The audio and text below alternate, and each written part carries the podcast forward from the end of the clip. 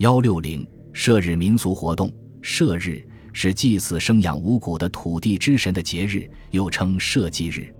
社为社神，是土地之神，即为祭神，为五谷的代表。由于土地生育了万物百谷，所以社也可以代表祭，社祭也就简称社，祭社也就是对社稷的祭祀。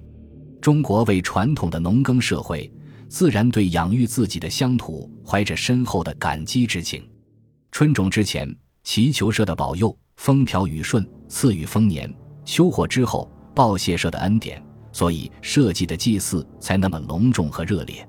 唐代一年两次的社日是民间的盛大节日，每当春分和秋分前后的社日来临之际，都要举行周密的准备活动。《旧唐书·礼仪志》载：“诸礼祭社祭仪，前一日设正集诸社人应祭者，葛清斋一日于家。”正寝应社传之家，先修至神树之下。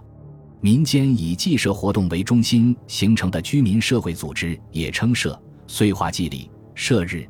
引述前人的解释说：“百家共一社。”唐后期，人民为了保卫乡土，联结成社。有些地方令五十人为一社，可能是为了更有效的管理。社日活动规模盛大，内容丰富，人们杀鸡宰羊。都来参加射日活动，其他和射日活动无关的事都停办了。张籍《吴楚歌词》云：“今朝射日停针线，喜向朱樱树下行。”妇女们停下了手中的针线活，出嫁的媳妇得闲还可以回娘家走走。在举行迎神赛会之前，统一着装白布长衫、紫领巾的青壮年们，还未听到一声令下，就涌向田头月社神。赛神之后。同社人聚会饮宴，村舍里神鸦社鼓，处处悠扬，畅饮欢歌，热闹非凡，一直持续到日头西斜，月上柳梢，人们还恋恋不舍，不想回家。